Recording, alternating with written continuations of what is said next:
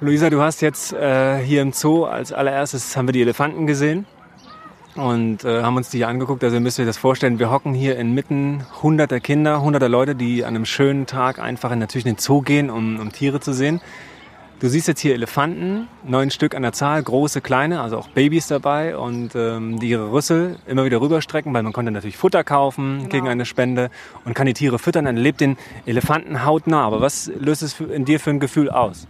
Du hast ja gesehen, ich wollte eigentlich gar nicht die Tiere füttern, weil wenn man denen in die Augen guckt und eigentlich weiß, wie die sich in der freien Natur verhalten und dass die hier eingesperrt sind, äh, ist das eigentlich ganz scheußlich. Aber natürlich, indem man denen frisches Obst und Gemüse gibt, denkt man, man tut denen was Gutes und die fühlen sich wohl und die werden beschäftigt und so suggeriert natürlich der Zoo, ja okay, ihr tut den äh, Tieren was Gutes und ähm, denen geht's hier wunderbar.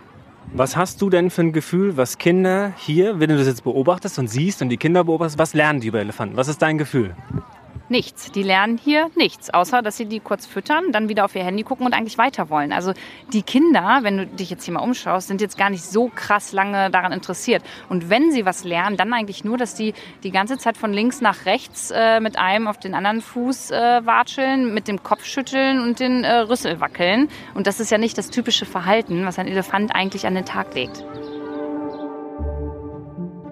Bevor wir anfangen mit unserer ersten Folge, muss ich mich natürlich auch mal äh, bedanken. Und zwar, also so ein Podcast, der entsteht ja nicht von alleine, der braucht auch Support in finanzieller Form. Und zwar diesmal in unserer ersten Folge, ich finde geil, dass wir auch von Anfang an gleich Support haben, I plus M Naturkosmetik aus Berlin. Und das Schöne ist, die machen tierleidfreie Naturkosmetik seit 1978. Das heißt fair, vegan, bio. Und also sie wollen halt die Welt ein Stückchen verbessern und dann sehen die Leute auch noch besser dabei aus. Wie geil ist das denn eigentlich? Also, merkt euch einfach, ich werde ganz oft gefragt, wie man denn die Welt ein Stückchen besser machen kann. Und das erste, so als erste Hilfemittel, ist quasi, indem man die richtigen Produkte kauft. Jetzt nicht nur Essen, sondern tatsächlich auch Kosmetik.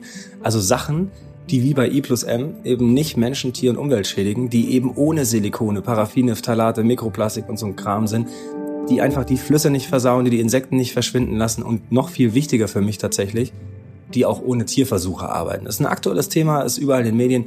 Und Leute, seitdem es die Firma gibt, haben die noch nie Tierversuche gemacht. Das finde ich super. Und das Geile ist, jetzt sage ich zum ersten Mal was in meinem Leben, was ich niemals gesagt habe. Es gibt auch einen Rabattcode. Und zwar, wenn ihr 2 vor 12 verwendet, dann gibt's 15% Rabatt auf das gesamte Sortiment von E plus M. Denkt dran, euer Einkaufszettel ist immer auch ein Stimmzettel für den Planeten oder dagegen. Also entscheidet euch bei Kosmetik zum Beispiel für E plus M. So, aber nichtsdestotrotz, wir fangen jetzt mal mit unserer ersten Folge an. Die ist auch sehr wichtig und äh, die wird krass und emotional und es wird nicht einfach. Für niemanden. Also los geht's. Ja, das ist der Podcast von 2 vor 12 mit Luisa Dellert und Robert Mark Lehmann. Herzlich willkommen. Also heute ist Folge 1, haben wir uns überlegt und das ist ein Thema, was uns beiden extrem wichtig ist. Und es geht um Tiere in Zoos, in Aquarien, es geht um Tiere in Gefangenschaft und ja, ob man das nicht vielleicht mal so ein bisschen mit dem Wissen, was wir heute haben als Menschen auf der Welt, neu bewerten muss. Und genau. das ist unser, unser beider, eigentlich unser größtes Herzensthema, muss ich schon sagen. Das hat Weltretten hin und her und Plastik und ja. die ganzen anderen Sachen. Aber wenn man ein Tier in Gefangenschaft sieht, das ist schon, das berührt mich immer am meisten. Ja, mich inzwischen auch. Früher war das gar nicht so. Ich habe mich nie dafür interessiert. Mhm. Aber seitdem ich einmal in Norwegen war, da kommen wir später noch mal dazu. Du kannst es auch gleich erzählen. Ähm, Was war denn in Norwegen, Luisa? Das kannst du ruhig erzählen. Ja, ich, hab da, ich, hab, ich bin mit Orcas äh, geschwommen und durfte diese wirklich wundervollen Tiere in freier Natur sehen. Und, und wie war's? Ist geil, ne? Das ist, ich, ich kann das gar nicht beschreiben. Ja. Ich habe äh, diese Tiere gesehen und habe angefangen zu weinen und äh, unter Wasser habe ich sie gehört und das, das kann mir keiner mehr nehmen, dieses Gefühl. Ja. Und ja, seitdem das mit, mit mir passiert ist, ähm, beschäftige ich mich ganz doll damit, wie das eigentlich für Tiere sein muss, wenn die in Gefangenschaft leben. Ziemlich scheiße. Und das ist auch, spielt keine Rolle, ob das ein Erdmännchen ist oder ein Pinguin oder, äh, keine Ahnung, ein Orca. Sind, die fühlen sich alle gleich beschissen. Das muss man schon ganz klar sagen. So, Luisa, wir stehen jetzt hier vorm äh, Orang-Utan-Gehege. Ich sag mal, ich sehe ungefähr 150 Quadratmeter Platz, ein bisschen Bäume, ein paar Netze, wo die sich langhangeln können. Orang-Utan laufen ja nicht, die äh, hangeln sich den ganzen Tag. Ich sehe eins, zwei, drei Tiere, die alle mit dem Rücken gedreht zu uns liegen. Zerzaustes Fell, schlafend, wie gesagt mit dem Rücken, wir können ihnen gar nicht ins Gesicht gucken, weil diese Tiere genauso fühlen wie wir. Das heißt, die sind jetzt ja 97,6 Prozent ihrer Gene sind gleich mit uns. Wir gehören in eine Gruppe mit denen, wir gehören zu den Menschenaffen, genau wie die. Also warum sollen die sich anders fühlen als wir in Bezug auf Liebe, Stress oder Schamgefühl? Und jetzt guckt sich das Männchen gerade einmal an. Was, was ist für ein Gefühl für dich? Also die liegen hier wirklich einfach nur rum und wie Robert schon gesagt hat, halt mit dem Rücken zu uns und mega emotionslos. Gut, jetzt kann man sagen, okay, Luisa, vielleicht machen die gerade Mittagspause. Ne? Das, das kann ich natürlich nicht beurteilen, das weiß ich nicht. Aber ähm, was ich beurteilen kann, ist, dass dieses Gehege einfach krass klein ist. Und äh, lass mich nicht lügen, aber im Dschungel werden die ja weitere Strecken am Tag äh, so ein bisschen hinter sich äh, bringen und von Baum zu Baum äh, irgendwie klettern. Und das können die hier einfach nicht machen. Die haben hier einfach nur ein ganz kleines Gehege und äh, den muss hier super langweilig sein. Und dann dazu einfach noch der Stress, dass den ganzen Tag hier andere Menschen sind und äh, denen dabei zuschauen. Und ich meine, so ein Affe lebt im, im, hier im Zoo Jahrzehnte. Der hockt hier Tag ein, Tag aus. Dann wird mal ein Ball reingeworfen, wo er sich mal eine Nuss rauspieseln kann. Es wird mal ein anderer Ast mit einem anderen Blatt reingeworfen. Aber Orang-Utans können in der freien Natur über 1000 Grüntöne voneinander unterscheiden. Essen super viele Pflanzen, die sie je nachdem, was sie gerade brauchen, ob, ob sie Magenverstimmung oder Durchfall haben, entscheiden sie, welches Blatt sie essen. Und wenn man mal Orang-Utans in der freien Natur gesehen hat, wie die sich jeden Abend ein Nest bauen, wie die durchs Gebüsch hubbeln, wie die miteinander spielen, kämpfen, laufen, checken, wo es neues Essen gibt. Und dann siehst du halt hier drei Orang-Utans, die schlafen im Rücken zu uns im Kleinstgehege hängen. Da kann sich jeder sein eigenes Bild drüber machen. Viele stehen hier neben uns und sind mega peinlich berührt, wenn sie das hören und gehen dann weiter und denken dann aber wahrscheinlich auch mal drüber nach. Aber ähm, denen ist das unangenehm, dass wir hier gerade darüber reden, tatsächlich. Und mir ist das überhaupt nicht unangenehm, weil ich äh, möchte ja Leute gerne verändern mit dem, was wir hier machen. Und deswegen machen wir den Podcast und teilen unsere Gefühle und Meinungen auch mit. Also, ich bin studierter Meeresbiologe. Ich habe in Kiel studiert und habe ein Diplom in Meeresbiologie und äh, Zoologie und Rechtsmedizin. So. Nebenbei habe ich eine Ausbildung gemacht als Forschungstaucher und ich habe tatsächlich früher Deswegen ist mir dieses Thema, was wir heute machen, auch sehr wichtig, darüber zu sprechen. Ich habe früher Tiere gefangen. So, und das hat sich entwickelt, dadurch, dass ich mich mein ganzes Leben mit Tieren beschäftigt habe. Guck mal, ich bin Jahrgang 83, ich komme aus einer Generation, wir sind aufgewachsen mit BMX-Rädern, Skateboards, Angeln, draußen Buden bauen.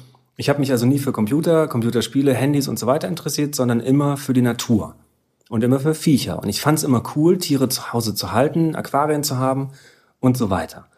Und äh, dann ist natürlich klar, dass du Meeresbiologe wirst. Das ist ja, wenn du Aquarianer bist und dich für die Natur interessierst. Und dann habe ich leider mein Geld wirklich damit verdient, indem ich Tiere für Zoos und Aquarien gefangen habe. Ich habe früher Seesterne eingesammelt, Seegurken, Korallen, Haie, alle möglichen Fische, die du dir vorstellen kannst und habe die zu Tausenden nach Deutschland gebracht aus fernen Ländern und habe sie hier in Zoos und Aquarien eingesperrt. Also das, das ist schon krass. Also das heißt, du bist ja. wirklich ins Ausland ja. geflogen, mhm. um diese Tiere hier dann herzubringen. Mhm. Ähm, und hast dann auch das Go von dem jeweiligen Aquarium oder vom Zoo bekommen, dass ja, die halt gesagt haben, ja, mach einfach? Oder ist das illegal schon so ein bisschen? Beides. Also du bist natürlich als Meeresbiologe beauftragt von einem Aquarium in der Grauzone. Du kannst eigentlich machen, was du willst. Du fährst in ein fremdes Land, du hast dort einen Partner, meistens ein anderes Aquarium und mit denen fährst du raus und fängst Fische und Tiere und alles Mögliche, steckst die in den LKW und bringst die nach Deutschland. So. Und dann äh, kann man damit Geld verdienen. Oder man, man geht raus in die Ostsee als Meeresbiologe und fängt halt, keine Ahnung, äh, 40 kleine Steinpicker und verkauft die dann an ein anderes Aquarium. Und so kommen die Tiere in den Zoo, weil viele haben ja schon mal Tiere im Zoo gesehen. Also es ist ein Hai oder ein Pinguin oder ein Elefant, aber keine Sau fragt sich, wo kommt das Tier eigentlich her? Das hinterfragt leider keiner. Und das habe ich früher gemacht, bis zu dem Punkt, wo ich für mich entschieden habe. Also ich habe mit 25 schon Europas größtes Aquarium geleitet und war der jüngste Aquarienchef der Welt und dies und das. Und war quasi am Ende der Karriereleit äh, angekommen und äh, habe mich dann irgendwann gefragt, ist das eigentlich cool, was ich mache? Also genau wie bei dir, es kam irgendwann dieser Prozess, ich sehe dieser etwas, Punkt. ich habe es oft gesehen mhm. und irgendwie gefällt mir das nicht. Und was mache ich jetzt damit? Und was mache ich mit mir und was mache ich dagegen? Oder für etwas anderes, weil es immer schwierig, äh, ich bin nicht so gerne gegen irgendetwas, ich bin lieber für etwas. Und deswegen habe ich dann irgendwann entschieden, ich möchte jetzt keine Tiere mehr fangen und einsperren, weil ich das für eine schlechte Methode halte und bin, habe einen anderen meeresbiologischen Weg eingeschlagen und versuche jetzt Menschen zu für die Natur und für das Meer zu, zu begeistern und zu inspirieren mit, mit Bildern, mit Filmen, mit Vorträgen, mit Schulvorträgen Und das ist das, was ich heute mache. Mit Büchern, mit Podcasts, mit, mit keine Ahnung. Ich bin nun mal ein Meeresbiologe. Luisa, du bist eine Influencerin. Okay, das sind heute ungefähr 400, die ich kenne. Mhm. Was influenzt du denn? Gibt's noch viel mehr? Ja, eben, Tausende. Was, was influenzt du den ganzen Tag und, und was heißt denn das überhaupt? Ich verstehe, das, das Wort ist jedem, glaube ich, bekannt, aber was zur Hölle machst du den ganzen Tag? Wie müssen sich die Leute das vorstellen? Mhm. Wer bist du, was machst du? Vor noch, ja, ich sag mal so dreieinhalb Jahren habe ich viel zum Thema Fitness geblockt und erzählt und auch äh, selbst, selbst getan. Und irgendwann hat sich das bei mir, wie das so im Leben ist, ne, man entwickelt sich weiter, man interessiert sich für andere Themen und bei mir kam dann irgendwas dann das Thema Umwelt. Und das ist eigentlich so dieses Hauptthema. Also wirklich der Umwelt was Gutes tun, ein bisschen nachhaltiger leben, äh, darauf zu achten, dass man mit seinen Mitmenschen und auch den, den Lebewesen, mit denen man hier auf diesem Planeten lebt, äh, wirklich sorgsam umgeht und verantwortungsvoll. Und das ist eigentlich das, was ich den ganzen Tag mache. Ich Aber gab es einen Knackpunkt? Warum? Also du, wie, warum hast du mit Fitness, du hast ja nicht aufgehört, Fitness zu machen, aber du hast dich Du bist umgeschwenkt. Gab es ein auslösendes Ereignis oder was war los? Ja, es gab zwei Erlebnisse und eins davon war mein ein Urlaub ähm, auf Malta mit meinem damaligen Freund. Und ich wollte so dieses typische Influencer-Bild unter Wasser haben, ne? so ein Bikini und schick mit einer GoPro gemacht.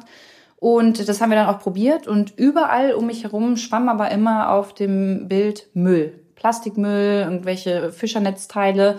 Und im ersten Moment habe ich mich super darüber geärgert, dass das jetzt auf dem Foto ist, habe überlegt, wie kriege ich das mit Photoshop weg und ähm, habe diesen ganzen Müll überhaupt nicht mit aus dem Meer rausgenommen. Also ich war stinkig auf meinen Ex-Freund eigentlich. Und ähm, dann sind wir noch mal ins Wasser gegangen und dann haben wir es noch mal probiert. Und dann irgendwann kam bei mir dann auch mal ist so die Leuchte angegangen. Und ich dachte so, ey Luisa, wie oberflächlich, dass du eigentlich nur dieses scheiß Foto jetzt hier machen willst. Und gar nicht darüber nachdenkst, wo dieser Müll eigentlich herkommt, den auch nicht mitnimmst und dich damit mal beschäftigst. Und ja, als ich aus dem Urlaub zurückgekommen bin, ähm, habe ich angefangen, mich damit zu beschäftigen. Umweltschutz und die Welt retten hat nichts mit dem Beruf zu tun. Das ist eine rein persönliche Einstellung. Und es kommt aus dem Herzen, ne? Also man Ganz muss genau. erst mal im Herzen damit anfangen und dann kann jeder so seinen, seinen Teil dazu beitragen. Das hast du mir auch beigebracht mhm. und äh, danach lebe ich und handle ich jetzt auch, würde ich sagen. Gut. Tigergehege. Vier Stück sehen wir vor uns, die in einem, ich sag mal, 200 Quadratmeter großen Gehege sitzen, liegen völlig gelangweilt rumkullern. Klar, Tiger kullert auch in der Natur viel rum, aber der läuft auch ein paar Dutzend Kilometer am Tag, der markiert sein Revier, der geht auf Jagd, der geht schwimmen. Tiger lieben Wasser übrigens. Ich finde es tatsächlich eine Schande, wenn man einen Tiger in freier Natur gesehen hat, wie der durchs Gras streift und wie, wie geil der sich abduckt und wie der schleicht und guckt und badet und jagt und so. Und dann siehst du hier so ein völlig gelangweiltes, verzauseltes Tier ich habe zwar noch keinen Live gesehen, aber ich habe schon Dokus gesehen und äh, hier siehst du halt gar nichts. Ne? Und was äh, da noch dazu kommt, wir haben uns gerade wieder das Schild angeguckt, wo was über den Tiger draufsteht. Und was ganz klar fehlt, ist zum Beispiel, wie ja, wie weit so ein Tiger am Tag geht, wie viele Kilometer der zurücklegt. Du hast ja gesagt, es ist so zwischen ja, wahrscheinlich 50 und 60 Kilometer. Ne? Einige Dutzend, der muss sein Revier markieren, der muss Essen genau. finden, der muss nach seinem Weibchen gucken und so weiter. Aber zu tun. das macht er hier im Zoo auf jeden Fall nicht. Und dieses Gehege ist meiner Meinung nach für vier Tiger katastrophal klein. Also die Kinder können doch jetzt was über den Tiger lernen, weil die den hier live sehen oder nicht? Oder? Also siehst du nicht, wie die Kinder hier alle weggehen und sagen, boah, Tiger sind so geil, was habe ich nicht alles über die, die Tigerchen gelernt? Also erstmal siehst du die Leute ja relativ schnell weiterziehen, weil die Tiger nichts machen. Ne? Von daher liegen die hier rum. Und ich würde sagen, du kannst ja auch nicht großartig was lernen, weil du kannst nicht zugucken, wie die die Beute selber fangen. Du kannst, die, die sind jetzt nicht im Wasser, die spielen hier nicht. Und was äh, ich noch eigentlich relativ schlimm finde, die Tiger haben hier keinen Rückzugsort. Die können sich hier nirgendwo zurückziehen. Die können sich nirgendwo verstecken. Ja, und das ist natürlich auch der Anspruch der neuen, moderneren Zoos, die, ich sag mal, in den letzten Jahren so ein bisschen auch Gelder in die Renovierung gesteckt haben, immer schönere Gehege zu bauen und auch mit mehr Versteckmöglichkeiten. Ähm, dass der Besucher, der da hingeht, der Zuschauer, auch den Eindruck gibt, wow, toll, hier hat sich richtig was getan. Und, aber grundsätzlich ändert das nichts an dem Faktor, dass diese Tiere eingesperrt sind auf wirklich kleinem Raum wie viele Zoos haben wir eigentlich in Deutschland? Weiß ich nicht. Es gibt, es ist auch mal so ein bisschen die Definitionsfrage. Ne? Also ist, mhm. was ist denn jetzt ein Zoo? Ab 1000 Tieren ist mit 100 Tieren schon oder ist ein privater Zoo auch ein Zoo? Ich glaube, es sind so ein paar, paar 60. Und wenn du es dann mit Wildparks zusammennimmst und so, sag mal, eine runde Zahl von 1000, dann kommt auch drauf an, sind die zertifiziert unter der European Association of Zoos and Aquariums, also anerkannt Und es ist also immer so eine Definitionsfrage, aber ich sag mal, pro Bundesland hast du bestimmt fünf bis zehn Zoos. Verschiedene große, die man natürlich kennt, von Berlin bis Hamburg, von Nürnberg bis Hannover, das sind so die bekanntesten. Und es gibt aber auch total viele kleine und auch Privatzoos und Wildparks, je nachdem, was du darunter alles zählst. Ne? Aber die haben eine große Gemeinsamkeit. Sie halten Tiere in Gefangenschaft. Und ich finde, so eine Zoofrage ist am Ende auch eine sehr ethische Frage. Nämlich, ist es okay, Tiere einzusperren oder nicht? Und man muss auch auf die Frage kommen, warum tun die das überhaupt? Warum sperren Menschen Tiere ein? Ja, ist ja oft, äh, in Zoos sagt man oft, es ist ein Bildungsauftrag dahinter, mhm. ne? besonders für die Kids, die dann dahin kommen, ähm, dass die lernen, wie die Tiere leben. Wurdest du gebildet, als du den Löwen, die Löwen gesehen hast, die an der Scheibe kratzt und hin und her läuft? Ja, nee, absolut. Was hast du über Löwen gelernt? Absolut. Ich habe da gelernt, dass die im Zoo eine Klatsche kriegen. Mhm. Also ich habe mir Dokus angeguckt, da sah das ganz anders aus. Und ich glaube, das ist auch das, was die Kids brauchen und auch sehen wollen. Ne? Ich glaube das auch. Ich glaube, dass, also meine Mutter hat mir erzählt, dass ich damals schon immer traurig geworden bin, wenn ich Elefanten im Zoo gesehen habe. Die sind, natürlich gehen Eltern mit ihren Kindern an einem schönen Frühlings- oder Sommertag in den Zoo. Weil du vertreibst dir die Zeit und die Kinder schreien nicht, die spielen. Und wenn du Kinder im Zoo beobachtest, die sind eigentlich eher interessiert am Klettergerüst und am Bällebad und an der Currywurst und am Luftballon aus mhm. Plastik gefüllt mit Helium, den sie am Ende mitnehmen, als jetzt den Löwen zu beobachten, der gelangweilt auf seinem Stein liegt oder den Eisbär und der da hin und her geht. Und da steht ja auch nicht am Schild, dieser Eisbär lebt eigentlich in der Arktis und frisst eigentlich Robben und bei, bei uns geht's ihm nicht gut, sondern, also du lernst ja nichts über die Tiere im Zoo, außer dass es okay ist, Tiere einzusperren, die leiden zu lassen und dafür am Ende auch noch Geld zu bezahlen. Und nicht wenig. Woher weiß ich denn überhaupt, wo mein Geld reingeht? Geht das wirklich immer nur ähm, da hinein, dass Futter gekauft wird und die Anlagen äh, dementsprechend äh, ja, gesäubert werden und mhm. ähm, was passiert mit dem Geld, den man am Eingang vom Zoo bezahlt? Ja. Das ist ja nicht wenig. So, du zahlst ja einen Zoo-Eintritt, der liegt bei 20, 25, äh, in den USA auch mal bei 80 Euro. Also das ist ja, und dann kommen noch Essen, Souvenirs dazu. Und das was, ist das, was, ich, also ja. guck mal, wenn du durch den Zoo läufst, siehst du an jedem dritten Gehege eine Eisbude, eine Currywurstbude, du siehst immer einen Zooshop und eine Souvenirbude, wo die Kinder das natürlich am Ende noch, die sollen ja ein Kuscheltier mitnehmen, ja. damit sich an den schönen Zoobesuch erinnern. Das ist das, worum es geht. Und ich habe ja selber auch in, in zwei Großaquarien gearbeitet, eins davon geleitet. Ich habe im Zoo gearbeitet ähm, mit Kängurus, Katas, also den Streifenschwanzlemuren. Und da wurde nirgendwo gesagt, Herr Lehmann, es ist besonders wichtig, dass wir besonders viele Kinder bilden, sondern Herr Lehmann, sehen Sie zu, dass die Besucherzahlen stimmen, dass wir viele Exoten haben und dass die möglichst am Ende alle noch eine Currywurst mhm. und ein Kuscheltier kaufen. Das ist wichtig. Also da sieht man schon, wo die Reise eigentlich in Zoos und Aquarien hingehen soll. So, was passiert jetzt mit dem Geld? Also in meinem Fall, wenn ich jetzt mal das Beispiel des Aquariums nehme, ich habe damals äh, den Aquarienbereich im Ozeaneum in Stralsund geleitet. Naja, von den Eintritten, das waren teilweise 8.000, 9.000 Besucher am Tag, 20 Euro pro Person. Da kannst du dir ausrechnen, was da an Kohle zusammenkommt. Davon habe ich Expeditionen gemacht, bin auf der Welt rumgedüst und habe neue Tiere Damit gefangen. Du Tiere holen konntest. Ja, dann. du brauchst ja ständig neue Tiere. Und ich meine, klar, du brauchst jetzt nicht jeden Tag einen neuen Elefanten und auch nicht jeden Tag einen Eisbär. Bei Fischen sieht das natürlich ganz anders aus. Aber nichtsdestotrotz werden weltweit allein in Sambia 500 Elefanten pro Jahr gefangen für Zoos. Die Tiere werden gefangen, die kommen irgendwo her. Und dafür brauchst du Geld. Du brauchst Geld für das Zoopersonal, für den Tierarzt und so weiter. Also Zoos werden manchmal bezuschusst, auch von der Stadt, also erhalten besonders viel Geld, weil als ja, förderungsbedürftiges Bildungs, als mhm. Bildungseinrichtung für die Kinder und die Zukunft, du weißt, das ist ja wirklich ganz besonders wichtig, mhm. sind Zoos und Aquarien wirklich Geldmaschinen. Du machst damit richtig Patte. Alter Schwede. Und dann ist ja die Frage, im Zoo steht überall groß und grün dran, Artenschutz. Artenschutz, Nachhaltigkeit mir hat meine Lehrerin erzählt, Herr Lemmen, ich verstehe gar nicht, dass Sie gegen den Zoo sind, denn auch in Hagenbeck, in, in Hamburg, im Tierpark, da züchtet man ja Löwen und wildert die dann aus. Das wäre jetzt meine nächste Frage gewesen. Macht das ein Zoo wirklich? Naja, also Hagenbeck züchtet sicherlich keine Löwen und wildert die in Afrika aus. So, Punkt. Also es wäre total dämlich, in Deutschland Löwen zu züchten und die nach Afrika zu fliegen und dann dort auszuwildern. Das macht man schon in Afrika. Und äh, ja, es gibt Tierarten, die werden in Zoos gezüchtet und auch wieder ausgewildert und erfolgreiche Auswilderungsprogramme. Aber. Hast du ein Beispiel für eine? Marokkanischer Rothalsstrauß. So. Ist in der freien Natur so gut wie ausgestorben. Gibt es ein paar Zoos in Deutschland, die den halten. Mhm. Und, ähm, das ist so ein bisschen so das letzte Refugium.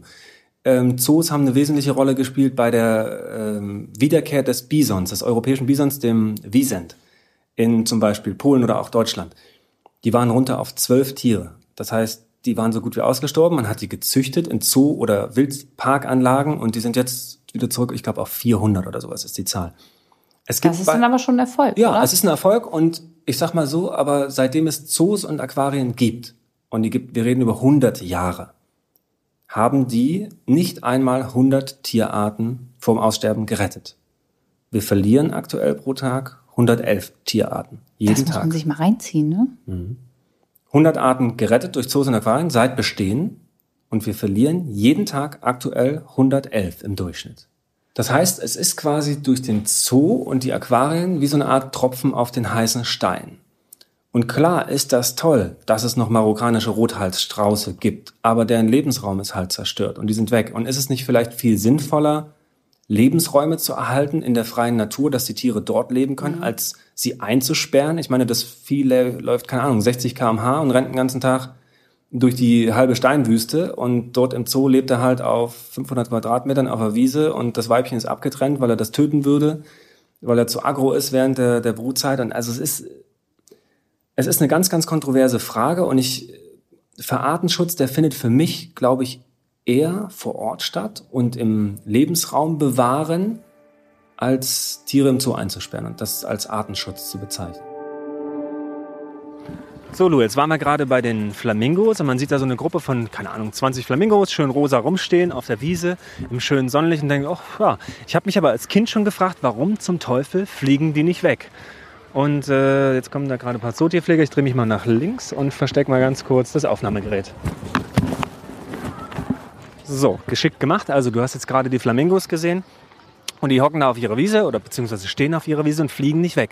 Und äh, dann lernt man, wenn man sich das mal richtig anschaut und beobachtet, den hat man einfach die Flügel so weit gestutzt und runtergeschnitten, dass die nicht mehr fliegen können. Um ehrlich zu sein, dachte ich bis heute tatsächlich auch, dass Flamingos nicht fliegen können. Das kann nicht wahr sein. Nein, nur Ratiten können nicht fliegen. Also das heißt Laufvögel, sowas wie Strauße und äh, Kakapos und sowas, also Laufvögel. Ja, aber ich habe die wirklich immer in Zoos halt nur rumstehen sehen. Ne? Und äh, Dokus vielleicht auch ein bisschen zu wenig geguckt. Erst seitdem ich dich jetzt kenne, mache ich das natürlich regelmäßig. Aber ähm, wir haben auch auf den Schildern geguckt und da steht das halt auch nirgendwo, dass ähm, die Federn gestutzt werden. Und Schummelei. Genau, also das finde ich ist für mich das äh, deutlichste Beispiel bisher an einem Zoo, ähm, dass da einfach nicht die Realität gezeigt wird und auch nicht darüber gesprochen wird, dass hier den Flamingos äh, die Federn gestutzt werden, damit sie halt nicht wegfliegen. Also das ist ja irgendwie schon krass. Finde ich auch. Ähm, jetzt gibt es natürlich auch Menschen, die sagen dann, ja, Robert, alles schön und gut, mhm. was du sagst, aber es gibt ja auch Tiere, die dort geboren sind, die ja. kennen das ja gar nicht, wie das ist wenn sie, ne, wenn sie nicht in Gefangenschaft leben. Die denken ja, das ist deren normaler Lebensraum. Ja. Was, was, sagst du dazu? Ein wildes Tier hat Instinkte. Und ich glaube auch ein, ein Löwe, der im Zoo geboren ist, hat, oder ein Leopard oder ein Tiger, hat einen Freiheitsdrang. Wie verrückt. Der will laufen, der will rennen, der will töten. Das ist das, was ein Löwe ebenso macht. Und nur, dass er in Gefangenschaft geboren wurde, ich glaube, das rechtfertigt nicht, ihn ein Leben lang in Gefangenschaft zu halten, was ja bei einem Löwen durchaus auch mal 15 Jahre sind, sondern überlegst dir auf den Menschen übertragen, so dass man sich das immer für sich selber überlegen kann oder vorstellen kann. Nur weil du im Gefängnis vielleicht geboren wurdest als Kind, heißt das ja nicht, dass das dein normaler Lebensraum, deine normale Umgebung ist. Du hast ja auch Lust, an die frische Luft zu gehen. Ja, und du hast Bedürfnisse. Du ja. willst andere, du bist ein Herdentier, du willst Leute kennenlernen, du willst dein, keine Ahnung, von der Sexualität bis zum Freiheitsdrang alles ausleben, was du möchtest. Du möchtest kreativ sein, aber das kannst du das in der Gefängniszelle? Guck dir an, nimm jetzt mal den Beispiel Eisbär. Was ja. lernst du über einen Eisbär, der jetzt im Zoo auf seinem Stein hockt, gähnt, ab und zu mal durchs Wasser schwimmt, dann werfen die den einen Ball rein, wo ein paar Fische drin versteckt sind, dann dreht er den von rechts nach links und ansonsten hockt er da. Was lernst du denn dann über den Eisbär? Weil da am Schild steht, Eisbären sind bedroht und Klimawandel. Naja, aber im Grunde lernst du ja gar nichts, wenn nee. du davor stehst. Also, Weil das ist das, was der Zoo immer sagt, die, ja, die Kinder lernen hier die Tiere kennen. Nein. Das war für mich, waren das Schlüsselerlebnisse, die Tiere, die ich im Zoo gesehen habe. Tiger. Die siehst du, die hängen da im Zoo zu zweit ab, die brüllen auch manchmal, die laufen hin und her, meistens liegen die den ganzen Tag faul in der Ecke. So. Und dann kommst du nach Indien. Maharaja, Bundesstaat. Und sollst Tiger filmen für einen, für einen BBC-Film und fürs US-Fernsehen. Und fährst raus und tagelang passiert gar nichts, du siehst gar keine Tiger und irgendwann hockst du bei 56 Grad Celsius in Indien im Gebüsch am Wasserloch und wartest, weil der Tiger muss irgendwann trinken, auf den Tiger. Und dann kommt dein erster Tiger. Der war vorsichtig, der schlich durchs Gras und man hat so richtig gesehen, wie der die Schultern hin und her bewegt hat und wie kraftvoll der war und jede Sehne an seinem Körper gespannt war und wie der uns auch angeguckt hat aus 100 Metern Entfernung. Und du siehst das ja durch die Telelinse deiner Kamera total gut. Und wie der dann trinkt und die ganze Zeit beobachtet und bei jedem äh, pfeift irgendwo nur ein kleines Vögelchen oder rennt irgendwo eine Antilope lang, ändern sich die Ohren. Und du siehst dieses, dieses Tier, wie es atmet und wie es durchs Gras läuft im Jagdmodus, wie er sich abduckt. Und du denkst, hm, so sehen die Da hast du es also gelernt. Ja, da habe ich es gelernt, was Tiger so machen, wie es Tigern so geht, warum sie bedroht sind, was es für Konflikte mit Menschen gibt, wie man einem Tiger helfen und schützen kann, wie man dafür sorgen kann, dass die Tiger wieder werden. Und sie werden tatsächlich mehr. Also ein, ein Bengal-Tiger gibt es ein Projekt in Indien, da werden die tatsächlich mehr, aber vor Ort. Nicht, weil man die züchtet mhm. in Zoos. Davon mal abgesehen gibt es übrigens in privater Hand ähm, mehr Tiger als in der freien Natur. In privater Hand heißt jetzt jemand in Deutschland hat zu Hause. Ja, jemand hat zu Hause einen Tiger. Also es gibt über 200 Menschen, die haben in Deutschland zu Hause einen Tiger auf der Couch. Also so, und dafür Scheiß. musst du weniger Auflagen erfüllen als für einen, ich sag mal in Anführungsstrichen, Kampfhund oder einen Listenhund. Also ein Pitbull in Nordrhein-Westfalen, da brauchst du äh, eine, eine Hundelizenz, einen Wesenstest, einen Hundeführerschein, einen Verhaltensnachweis und so weiter. Für einen Tiger brauchst du vom Amtsveterinär eine Bestätigung, dass deine Wohnung abgeschlossen ist und dass der Tiger nicht raus kann. So. Unglaublich. Hol einen Tiger in Polen, kannst du dir kaufen für 200 Euro. Du bist zwei Klicks weg, eBay Kleinanzeigen Polen, vom Puma, von der Giraffe, vom Tiger. Wir kommen jetzt gerade aus den sogenannten Eiswelten. Also da, wo Pinguine, Robben, Eisbären, Walrösser und so weiter leben. Du hast sie jetzt unter Wasser gesehen, Luisa über Wasser. Die Leute sind begeistert, wie die Walrösser durchs Becken schwimmen, wie die Robben rumspritzen und ja, wie die Pinguine unter Wasser so rumdüdeln. Und hier siehst du jetzt einen Pinguin, der brütet mit einem Ei und steht so inmitten von so ein paar Nadelgehölzen. Ja, Was macht genau. das mit dir? Also erstmal flitzen die Pinguine auf dem Rasen lang. Das, also, das ist, habe ich noch nie damit assoziiert. Gibt es in der Natur auch ab und zu, in Neuseeland zum Beispiel oder so. Aber eigentlich hocken die nicht auf äh, Rasen neben ähm, Löwenzahn und Nadelgewächs. Nein. Nee, also das vermittelt ein komplett falsches Bild. Und da hinten äh, sehen wir auch tatsächlich gerade einen Pinguin. Äh, du hast gesagt, er verteidigt da gerade sein Nest, mhm. richtig? Weil er mhm. brütet. Ja. Und ähm, der hat sich auch wieder so ein bisschen in der Ecke versteckt, wo er zumindest denkt, dass er nicht gesehen wird von uns. Mhm. Ähm, und sieht äh, ein bisschen gestresst aus. Aber das kann jetzt auch einfach nur sein, weil ich das sage, ne? Also grundsätzlich würde mich noch mal interessieren, was das mit dir macht, diese Eiswelten. Also ich meine, wir laufen hier durch Höhlen, durch dunkle Grotten, es ist ein bisschen kühler. Also man kriegt auch gleich das Gefühl, wow, wir sind in den Eiswelten, wir sind im Lebensraum der Tiere. Das ist auch genau das Ziel von dem Zoo, der soll dir vermitteln, also du bist da und den Tieren geht es ja gut, weil die leben so, wie sie leben. Richtig, marketingtechnisch ist das absolut gut. Ne? Also mir war kalt da unten, äh, dann war es mal kurz dunkel, dann hingen da überall Fotos von der Arktis und Antarktis und ähm, dann hat man die, die Seelöwen und Pinguine unter Wasser gesehen. Du konntest durch eine Scheibe gucken. Also es hat sich angefühlt, als wäre ich live dabei. Und wir wären gerade exakt da, wo die auch wirklich wohnen. Aber ansonsten, wie die jagen, was die miteinander machen, ob die jetzt wirklich alle zusammen in einem Becken sind ähm, äh, und ob die auch in freier Natur so unterwegs sind, das, das konnte ich hier überhaupt wieder für mich gar nicht äh, rausfinden.